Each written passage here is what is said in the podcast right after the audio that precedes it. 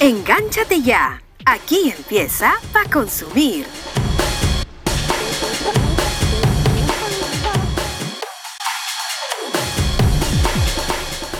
Hola, hola, ¿qué tal? ¿Cómo están? Bienvenidos, bienvenidas a una nueva edición, un nuevo episodio de su podcast Pa' Consumir. Yo soy Paco Pérez García, les doy la más cordial bienvenida y les agradecemos a todos aquellos que nos escuchan a través de su plataforma favorita de podcast y a quienes nos ven también y nos escuchan a través de la plataforma de YouTube en la página de Espacio Libre, la productora de este podcast. Le doy la más cordial bienvenida y les comento que en esta oportunidad vamos a hablar sobre algo que ya habíamos adelantado en nuestras redes sociales. Vamos a hablar sobre la serie The Last of Us, esta serie basada en la saga de videojuegos y que se ha convertido, según la crítica y según la audiencia, en una de las mejores adaptaciones en live action de una saga de videojuegos superando de lejos a cualquier otra versión que se haya planteado anteriormente, ya sea Uncharted, que es una de las últimas cosas que hemos visto, Sonic, eh, Assassin's Creed, que también salió una película olvidable realmente para, para muchos, para todos, pero las eh, mediciones están marcando eso, tanto en Rotten Tomatoes, como, eh, que es para la crítica, como también en IMDB, que es para la audiencia que va calificando las series, las películas y está teniendo un porcentaje y un puntaje muy importante, muy interesante. Se ha estrenado un primer capítulo, este fin de semana aparece el segundo y por lo pronto los comentarios son más que positivos y de esto vamos a hablar aquí en nuestro podcast para consumir.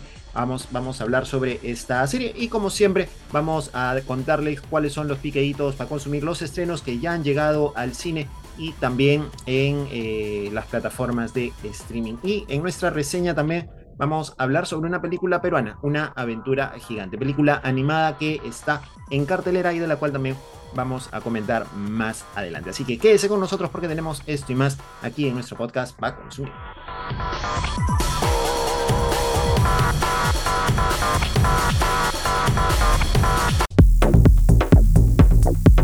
Estrenos exclusivas en Pa Consumir.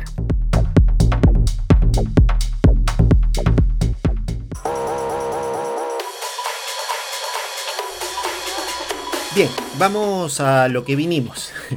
Vamos a hablar sobre la serie The Last of Us, esta serie basada en la saga de videojuegos del mismo nombre y que eh, cuenta eh, la historia de Joel y de Ellie, dos personas, dos personajes que se acompañan mutuamente en medio de un mundo apocalíptico o posapocalíptico luego que una fuerte pandemia eh, invadiera el planeta y que eh, esta pandemia provocara que una bacteria o un hongo enfermara a las personas y las convirtiera en una especie de zombies caníbales, pero en distintos niveles, donde tenemos a los silbadores, los corredores y los chasqueadores cada uno más potente que el otro. El más fuerte de todos, el chasqueador, obviamente que es este que, parece que tuviera, eh, si han visto Stranger Things, seguramente pueden recordar un poco al, Demogorgon, que es una especie de flor bastante abierta, ¿no? Eh, y con los colmillos y todo lo demás. Es más o menos esa la figura de los últimos personajes de los chasqueadores.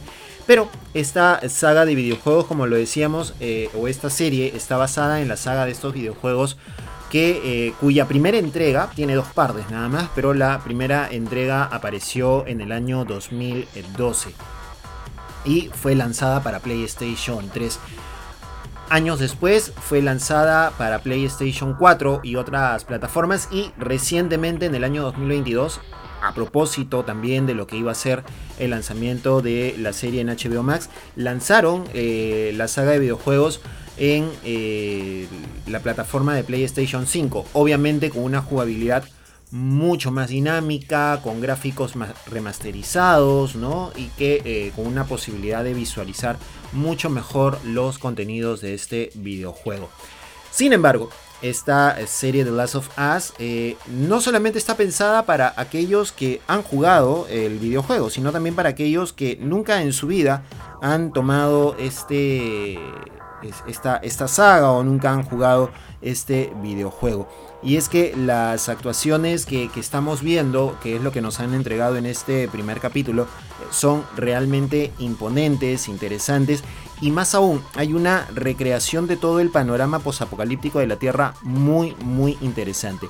Bella Ramsey en el papel de Ellie personalmente me parece que está muy bien colocada y Pedro Pascal en el personaje de Joel este eh, cuarentón ya eh, avejentado obviamente por el estrés y la tensión de, la sobrevivencia, ¿no? Y, apesadumbrado por una pérdida, una pérdida muy, muy fuerte cuando justo inicia el brote de eh, el, brote de esta epidemia que luego se convierte en una pandemia eh, aparentemente global.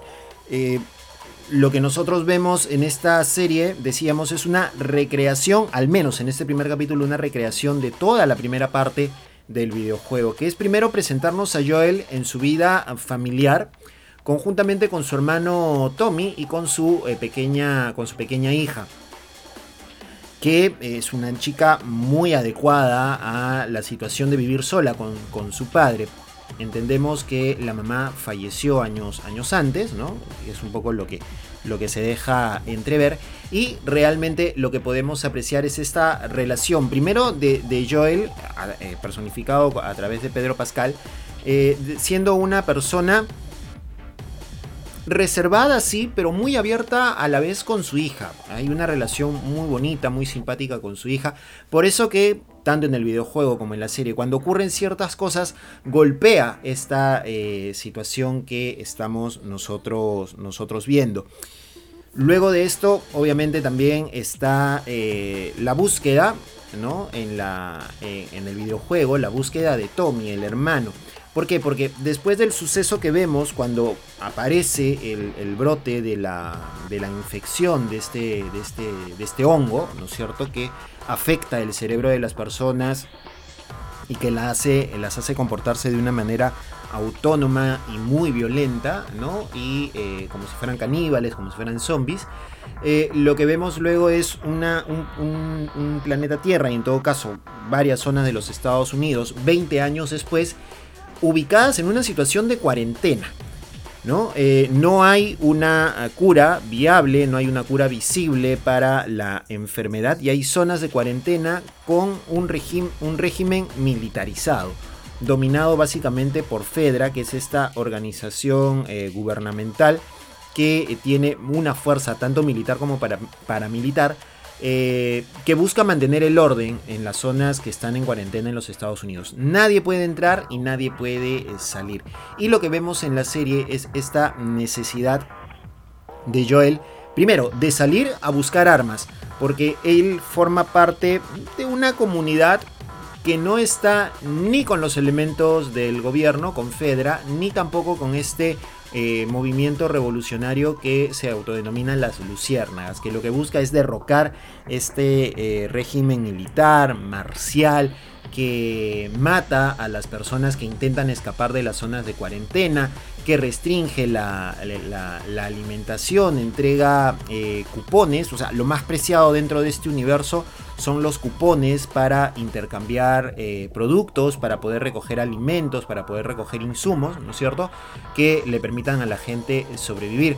E incluso lo que vemos en la serie es que Joel utiliza estas tarjetas de, de racionamiento como eh, una especie de moneda de cambio para conseguir favores, conseguir objetos de contrabando, ¿no es cierto? Y poder permitirse también el tránsito entre diversas zonas dentro de la ubicación de las zonas de, cuarentena que son dominadas por, por Fedra y que también son objeto de los ataques de las, de las luciérnagas. ¿no? Entonces vemos todo esto, vemos esta recreación de esta zona de estos Estados Unidos en, esta, en este ambiente post-apocalíptico, ¿no es cierto? Y eh, las escenas de drama están muy bien logradas por una muy buena actuación, repito, tanto de, de, Joel como de, de, Ellie, ¿no es cierto? Tanto de Ramsay como de Pascal. Eh, son muy bien logradas estas eh, interpretaciones y, insistimos, la recreación, la recreación similar a la del videojuego te hace estar en algún momento determinado como si estuvieras dentro del videojuego. A esto súmenle la banda sonora que es de Gustavo Santolaya. Gustavo Santolaya no solamente le pone la música a la serie, sino que es el que le puso la música a la versión del videojuego. Entonces, insisto, quienes hemos jugado el videojuego nos familiarizamos inmediatamente con la circunstancia, pero hay quienes, y lo hemos experimentado aquí en, casa, con quienes no han jugado el videojuego, se identifican rápidamente con la situación, con el, con, el ambiente, con lo que está eh, ocurriendo y esto felizmente ha generado un resultado importante e interesante. Y lo vemos también, como decíamos, en las críticas, porque eh, lo comentábamos hace un rato, a través de la plataforma IMDB, eh, The Last of Us se ha estrenado con un porcentaje importante de, eh, de, de calificación por parte de los usuarios que están viendo esta, esta, esta serie y que ha generado que también eh, haya pues una mirada importante a lo que podría venir más adelante en este, en este, en este mundo o en esta, en esta producción. Lo decíamos, en Rotten Tomatoes, que es la plataforma en donde los críticos levantan, la, levantan su información, lo comentábamos en la edición pasada, ha tenido 100% de críticas positivas. Y en cuanto al IDMB, que es eh, esta plataforma en donde los usuarios, las audiencias van calificando, han tenido hasta el momento 9.4 sobre 10, con más de 59 mil votos, 400 opiniones de usuarios y 47 opiniones de los críticos. Es realmente interesante lo que ha ah, sucedido y estamos hablando de lo que está pasando en este momento, a esta hora que estamos terminando de grabar este eh, podcast. Entonces es muy muy fuerte lo que está eh, sucediendo con esto. Ha sorprendido incluso a los mismos productores y creadores de la, de la serie. Pero también hay algunas reacciones. Le pedimos un poco a la gente a través de nuestras redes sociales. Le pedimos a través de TikTok arroba pa.consumir y a través de Instagram arroba pa consumir que nos comentaran si habían visto la serie, qué les había parecido. Y eh, tenemos algunos comentarios, por ejemplo, de Jorge Hacho 502, eh, que dice, me gustó este primer capítulo, aunque no parezca, es una muy buena actuación. Eh, sin embargo, también tenemos otro comentario, no, no, no logro identificar el, el usuario, a ver un segundito. ok, ok, ya es un nombre complicado, pero bueno. Eh, dice, solo tengo problemas con el personaje de Ellie, interpretado por Bella Ramsey, ya que no se parece en nada. Después de eso me gustó todo, ¿no? Son algunos, un par de comentarios que están, eh, que son saltantes en esta, en, este, en esta pregunta, este comentario que le pedimos a la gente que hiciera a través de las redes sociales. Y resulta llamativo porque el tema de Ellie, el tema de Ellie, el tema de Bella Ramsey haciendo de Ellie, eh, llamaba bastante la, atención. Hubo mucha crítica previa respecto a si iba a dar o no iba a dar la, talla, sobre todo por el tema del, parecido, del parecido físico. Sin embargo, aparentemente para algunas personas sí eh, funciona, para otras no. Insisto, personalmente, y esta es una opinión bastante particular, siento que sí da la talla. Veamos cómo evoluciona en los siguientes capítulos, porque estamos hablando de una chica de 14 años aproximadamente, que tiene un secreto importante, ¿no? que no lo voy a revelar si es que no han visto la serie, tiene un secreto importantísimo. Eh, está acostumbrada, ha vivido en medio de la violencia. Tengan en cuenta que han pasado 20 años desde que inició la, epidemia y han pasado 20 años hasta, hasta el momento en que se desarrolla la serie. Entonces ella ha vivido esta situación y no conoce el mundo exterior, no conoce el mundo como lo conocemos nosotros. Otra cosa, otra cosa interesante, y ya con esto termino, es eh, la primera parte del episodio. Esta primera parte en donde aparecen unos especialistas en un programa de televisión en la década de los 60, hablando sobre las epidemias y hablando sobre las pandemias. ¿no? Y sobre la posibilidad de cómo una próxima pandemia ya no sería causada por bacterias o por virus, sino por hongos, ¿no? Que están en el ambiente pero que se cuidan eh, y que se crían eh, o, que están inactivos porque no soportan temperaturas calientes. Pero uno de los eh, científicos señala y dice, pero ¿qué pasaría si nuestro medio ambiente se calentara un poquito más? Estamos hablando de la década de los 60. ¿correcto? 60 años después estamos viviendo los efectos del cambio climático y se produce esta situación en que los hongos empiezan a tomar a las personas, a los huéspedes para poder desarrollarse. Hemos vivido ya una pandemia, obviamente no tiene absolutamente nada que ver con esto, pero ya hemos vivido una pandemia, sabemos más o menos cómo funciona esto, cuáles son las medidas que se toman, cuáles son las acciones de cuarentena, ya hay cierta familiaridad con el tema y eso también en la serie lo deja entrever un poquito y eso hace que también parezca por momentos eh, aterradoramente realista cuando hablamos de esta situación.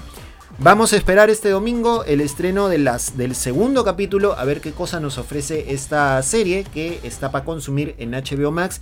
Se las recomendamos y vamos adelante con esta producción y un poquito hemos tratado de comentar y de argumentar esto. Y si tienes la posibilidad de jugar el juego, ya sea en PC 3, 4 o 5 o en computadora, hazlo, porque realmente la historia del videojuego, si la serie va a estar basada en eso, uff, tenemos una cosa que promete realmente. Así que juegue el videojuego si es que quieres. O si no te quieres spoilear nada, no lo juegues todavía. Pero sí te, sí te recomendamos que cuando termine la serie le des una mirada al videojuego y puedas aprovechar ese espacio para disfrutar también de The Last of Us, pero en la versión del videojuego.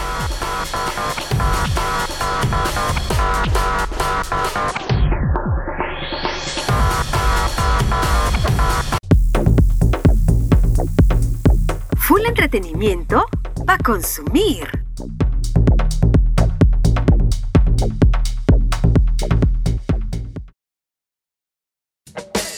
¿Eres fanático de lo dulce? Nosotros también. Y es que siempre hay lugar para el postre. Engríete con la variedad que Dolce Lali tiene para ti. Postres a pedido, hechos con mucho amor. Dolce Lali. Pedidos al 995-224-665. Búscanos en redes como Dolce Lali.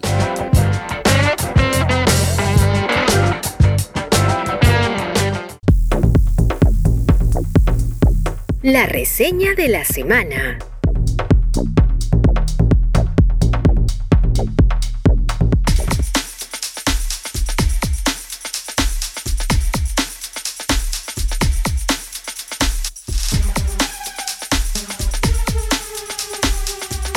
Vamos con la reseña y la sugerencia para consumir. Fuimos al cine la semana pasada para ver esta película peruana de animación, Una aventura gigante. Ya la habíamos comentado la semana pasada en el episodio anterior del podcast como uno de los piqueitos para consumir y básicamente cuenta la historia pues de eh, dos niños que eh, se enfrascan en una aventura en la zona de Nazca cuando al volar una avioneta eh, terminan pues después de una tormenta terminan llegando al Hanampacha que es eh, el espacio de los dioses de la civilización pre-inca e inca, ¿no? Entonces, o de la civilización incaica. Y conocen a los guardianes, que son los protectores del planeta Tierra, el guardián colibrí, el guardián cóndor y el guardián eh, mono, que tienen, como decimos, la, la misión de cuidar nuestro planeta. Sin embargo, el planeta se encuentra en riesgo porque los seres humanos no están cuidando adecuadamente eh, el patrimonio. Básicamente las líneas de Nazca no están cuidando la, historia de, nuestro, país y de esta zona en particular. Y eh, tienen que enfrentarse al Supai, al diablo, ¿no? que es otro gigante también que tiene como misión eh, atravesar un portal para poder llegar a nuestra dimensión, a nuestra realidad y apoderarse de nuestro, de, de nuestro mundo. ¿no? Entonces en esto se encuentran los, los personajes ¿no? combatiendo esta, a, este demonio o tratando de combatir a este demonio, pero necesitan la ayuda de los gigantes, sobre todo necesitan la ayuda del gigante Cóndor, quien eh, tiene que recibir también una eh, especie de tributo que necesita y requiere para poder combatir al Supai. Es entonces cuando Sebastián y Sofía atraviesan una serie de, aventuras, ¿no es cierto?, acompañados del pequeño Wawa, que es un eh, monito eh, hecho tipo una cerámica nazca, ¿no es cierto? Que los va a ayudar también, y es un tributo, es un ofrecimiento también del gigante mono, para que los acompañe en su camino y los pueda ayudar en diversos momentos. Hasta ahí la trama se presenta interesante, es un argumento que funciona, o que debería funcionar. Sin embargo, hay algunas cosas que pueden quedar un poco flojas. A ver, en primer lugar, se celebra el hecho de que en Perú haya la, posibilidad de eh, producir películas de animación y películas de animación en 3D. Lo conversábamos eh, hace unas semanas con Rodolfo Mutuberría, el, dibujante argentino creador de, de Dibu, y él, nos decía que eh, le parecía que andamos bien en cuanto a ese tema, porque saludaba, por ejemplo, la, producción y la creación de la película de Condorito, que fue hecha aquí en el país. Y vamos, revisamos un poco y hay otras producciones también de animación en, nuestro país, Los Argonautas y, otras eh, cintas más, Los Piratas del Callao y otras cintas más que obviamente no tienen el presupuesto ni tampoco la, eh, la calidad gráfica, digamos, de las producciones de, Pixar, por, por, señalar un ejemplo, pero hay un esfuerzo, hay una intención de hacer y de producir este tipo de películas. Sin embargo, falta todavía mucho eh, en cuanto uno, a la, producción en general, a la puesta en escena en, general. Ok, sabemos que existe la magia del guion, ¿no es cierto? En donde ciertas situaciones que son inverosímiles las podemos considerar como válidas, porque bueno, forman parte de esta magia, esta fuerza del, del guion, del cine, ¿no? Pero vamos, hay cositas que no se logran entender. Hay momentos en que, por ejemplo, hay cambios de escenario muy bruscos. Están atravesando un, desierto y, no sabemos bien cómo eh, atraviesan a un bosque y luego llegan hacia una zona de, nevados. Ok, la, geografía peruana es variada, es diversa, pero no se entiende muy bien cómo es que logran hacer ese, ese paso. Los diálogos. Por Dios, los diálogos. Estamos hablando de un niño de 8 o 9 años, que es Sebastián, y de Sofía, que es una adolescente de 14, 15 años. El primero con toda la dinámica de ser un niño eh, travieso, ¿no? Eh, alocado, ¿no?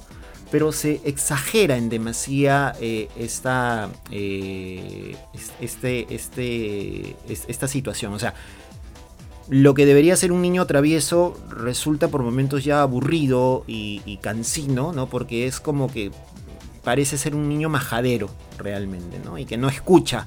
Y que por no escuchar termina metiéndose en más de un, de un lío. Pero es repetitivo.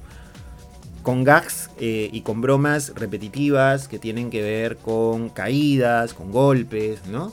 Y con una Sofía interpretada por Merly Morelo, la, influencer, la TikToker, que, realmente su calidad actoral, vamos, creo que podían haber eh, conseguido algo o alguien mucho más, eh, más interesante o más preparada en todo caso para eh, producir o, o, para recrear a este personaje de Sofía, más que Merly Morelo, que puede ser actriz en la vida real, puede ser influencer, puede ser generadora de contenido, puede ser TikToker, pero vamos, actriz de voz o actriz de doblaje no es. Y lamentablemente se pierde mucho en ese aspecto. Algunas cositas ahí visuales que dejan que desear en cuanto a la personificación del Supa y no nos queda claro si hay un bug en el personaje o si en realidad el personaje eh, no tiene una parte del, cuerpo. En todo caso, cuando vean la película ustedes van a entender a qué, a qué nos referimos. Y en todo caso, mm, eh, se, ve, se ve un poco complicado. ¿no? Pero bueno, ahí, ahí está la, película. La banda sonora buenísima, excepto la canción de Tito Silva, el Ay Sebastián, que ya está en redes. Eh, por lo demás, muy buena la, la, banda sonora. Y en cuanto al al reparto que, completa la, producción, muy buenos actores, de los que destacan Reinaldo Arenas haciendo la voz del gigante mono y del Supay, y Gustavo Bueno haciendo la voz de eh, del cóndor. Eso sí, está muy bien logrado, son grandes actores. Y Paul Martin haciendo la voz del gigante colibrí, que también no se queda muy atrás y lo logra hacer bastante bien. En todo caso, repito, bien por la producción peruana, bien por el interés de hacer películas animadas. Hay muchas cosas que mejorar, obviamente, pero ahí está la película y está también para consumir. Vayan ustedes, esta es una reseña y es una opinión bastante personal. Y como siempre les decimos, vayan ustedes a ver la película, disfrútenla, véanla y después de eso nos comentan y nos dicen si es que están de acuerdo o no están de acuerdo con nuestro comentario. Pero ahí está, una aventura gigante en los cines lista para consumir.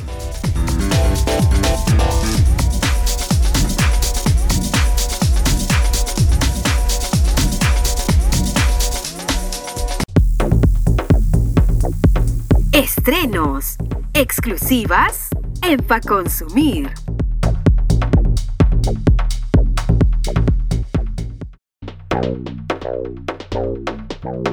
Piqueitos para consumir.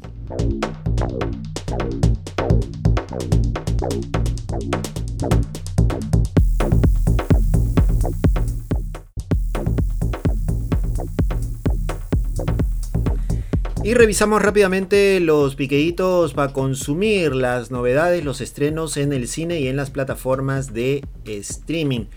en el cine está Babylon. Esta película está teniendo una crítica muy importante, muy interesante, porque eh, aparentemente está muy bien lograda, está bajo la batuta del director de La La Land y Whiplash y tiene un elenco también potente, entre los que destaca Brad Pitt y Margot Robbie, que son los que encabezan este, este elenco.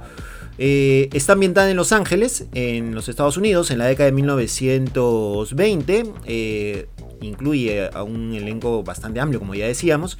Y es una historia que habla sobre el Hollywood de aquellos, de aquellos años, un poco la, creación del Hollywood ya a partir de la transición del cine mudo hacia el cine eh, sonoro, pero en comparación a lo que veíamos, eh, en comparación a lo que veíamos en Cantando bajo la lluvia, esta película bastante, bastante antigua de la década del 50, este, esta transición lo que nos muestra es los excesos dentro de este ambiente de Hollywood, ¿no? En donde los productores hacían lo que fuera necesario para poder ganar dinero para crear la película. Los actores y las actrices hacían lo imposible por conseguir el papel y las fiestas, las señoras fiestas que se ven en esta, eh, en esta película que enmarcan, como dice el, resumen, la depravación desenfrenada en los inicios de eh, Hollywood.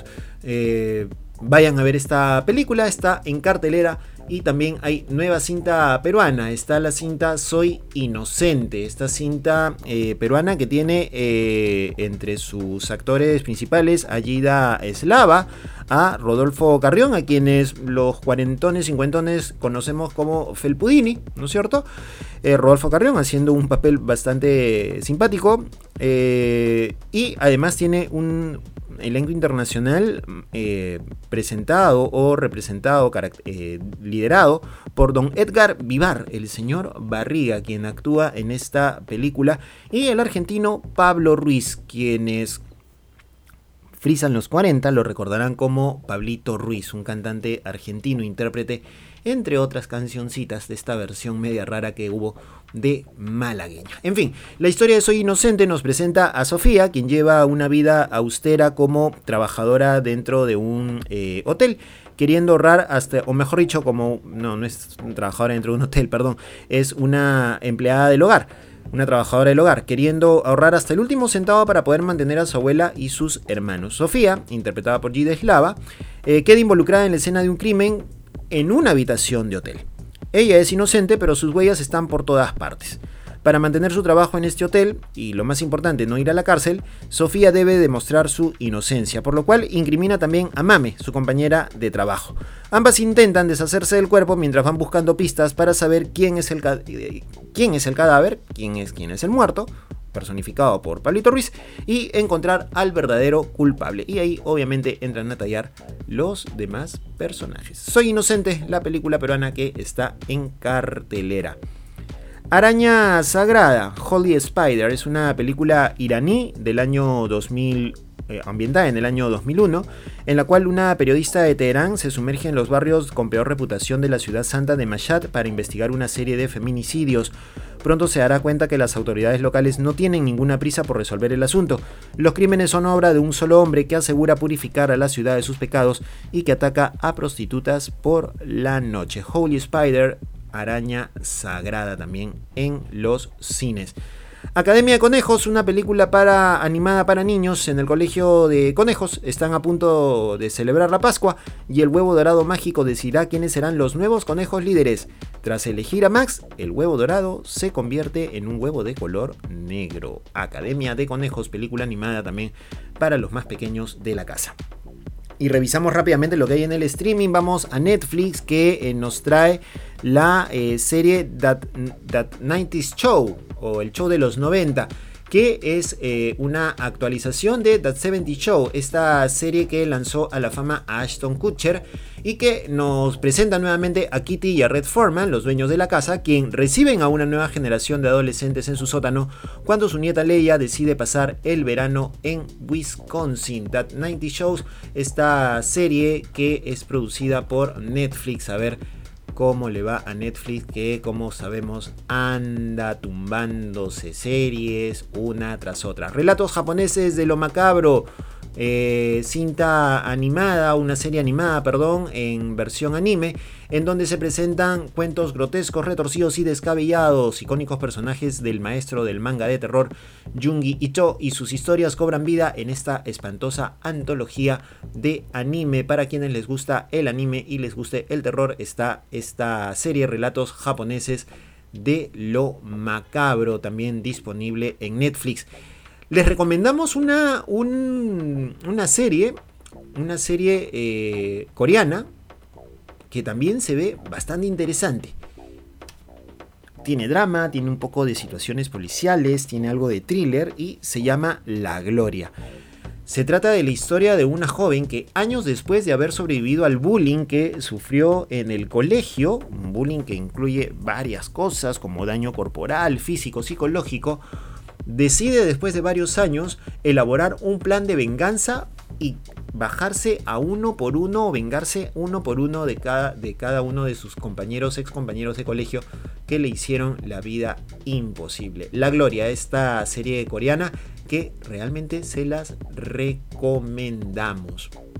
Vamos a Prime Video rápidamente porque está la película Vista por última vez, una película de acción protagonizada por Gerard Butler, en la cual él hace de Will, eh, un personaje que sufre la desaparición de su esposa en una estación de servicio o en un grifo. Su búsqueda desesperada lo lleva por un camino oscuro que lo obliga a escapar de las autoridades y hacer justicia por su propia mano. Si te gustan las películas tipo... Eh, Búsqueda Implacable, como el, eh, protagonizada por Liam Neeson, entonces seguramente te va a gustar esta película. La maldición Despertar de los Muertos, una cinta de terror que también llega a Prime Video cuando un periodista de investigación recibe una llamada de una persona que afirma ser culpable de un misterioso asesinato y advierte que habrá tres asesinatos más que serán cometidos por cadáveres resucitados. ¿Quién está detrás de todo esto y por qué? La maldición, el despertar de los muertos. Y Godzilla vs. Kong, película que ya estuvo en el cine, entra a Prime Video y eh, nos presenta el enfrentamiento entre estos dos titanes que se embarcan en una misión en tierras inexploradas mientras una conspiración humana eh, amenaza con eliminarlos. Esto está en Prime Video, así que está disponible también por si quieres disfrutar de esta película. En Disney Plus, para quienes les guste el K-pop, está The Last Man Standing de Super Junior, un documental con eh, una docuserie que revela los secretos de esta banda coreana. Decíamos también que está la primera película de Avatar para poder verla antes de ir al cine para ver Avatar 2.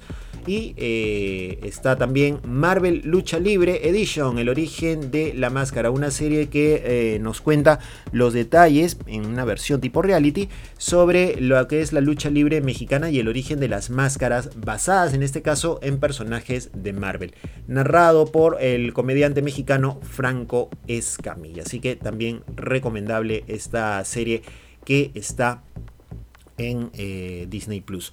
Y en Star Plus les recomendamos esta serie, eh, este reality, El Heredero, la dinastía del freestyle, en donde raperos eh, de la talla de Scone de España o de Asesino de México participan en un reality en donde tienen que escoger a nuevos talentos y escoger a quién será el ganador de este reality y se presentará como el nuevo talento o la promesa revelación del freestyle mundial. Esto está en Star Plus y tiene episodios nuevos todos los viernes. Así que estos son nuestros piqueitos para consumir. Disfrútenlo en las plataformas de streaming y también en el cine.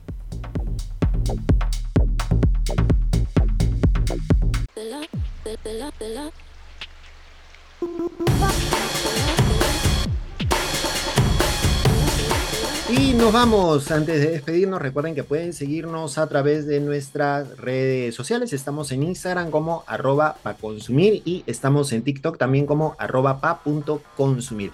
Ahí ustedes van a encontrar reseñas, eh, comentarios, análisis también de algunas cositas, noticias de último minuto que no logramos colocar en el podcast, pero que van marcando un poco la tendencia semana a semana de todo aquello que a ustedes les gusta y a nosotros nos encanta. Así que ahí ustedes pueden encontrar también todos esos detalles. Recuerden, en Instagram estamos como arroba pa consumir y en TikTok como arroba pa punto consumir. Ahí está apareciendo en pantalla para quienes nos ven en YouTube y pueden eh, pasar por ahí, seguirnos, comentarnos y participar en esta comunidad que va creciendo semana a semana. Yo soy Paco Pérez García, les agradezco por estar con nosotros y nos encontramos la próxima semana en un nuevo episodio de Pa Consumir. Seguimos con esta segunda temporada. ¡Chau!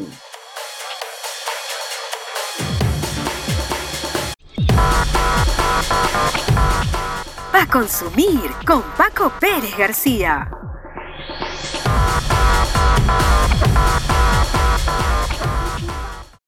Pa Consumir es un podcast producido por Espacio Libre.